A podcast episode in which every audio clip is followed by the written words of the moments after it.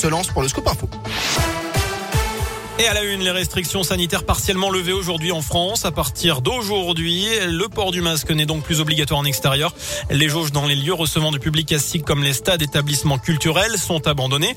Et puis le télétravail n'est plus obligatoire mais seulement recommandé pour la réouverture des discothèques et la consommation dans les stades, les transports et les cinémas. Eh bien, il faudra attendre le 16 février. Notez que la semaine prochaine, le gouvernement dévoilera un allègement du protocole sanitaire dans les écoles, une adaptation qui sera effective à l'occasion de la rentrée des vacances de février. Notez aussi qu'à partir de ce mercredi, les personnes immunodéprimées vont pouvoir obtenir gratuitement en pharmacie des masques FFP2.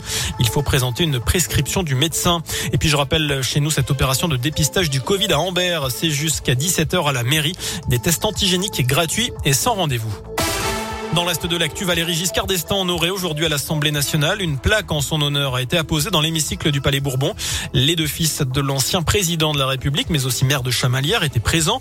Le président de l'Assemblée nationale, Richard Ferrand, a précisé, je cite, que son nom restera gravé tout comme son œuvre lui survit et lui survivra.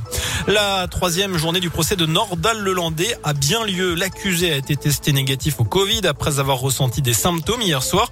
Il a subi un test antigénique et un autotest. L'audience a démarré avec une demi-heure de retard ce matin avec l'audition d'un premier témoin, une ancienne petite amie de Lelandais.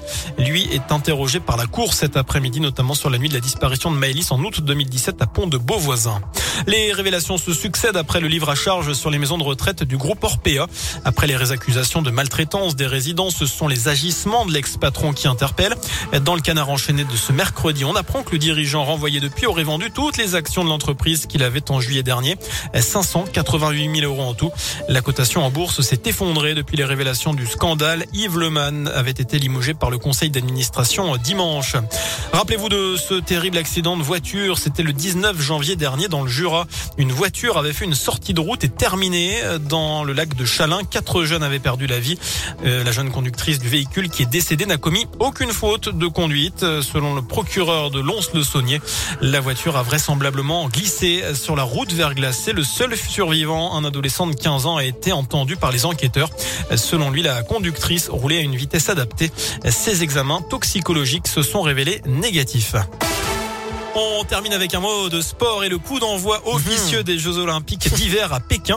La Oui. cérémonie d'ouverture, et oui, n'aura lieu que dans deux jours, mais les premières épreuves débutent aujourd'hui.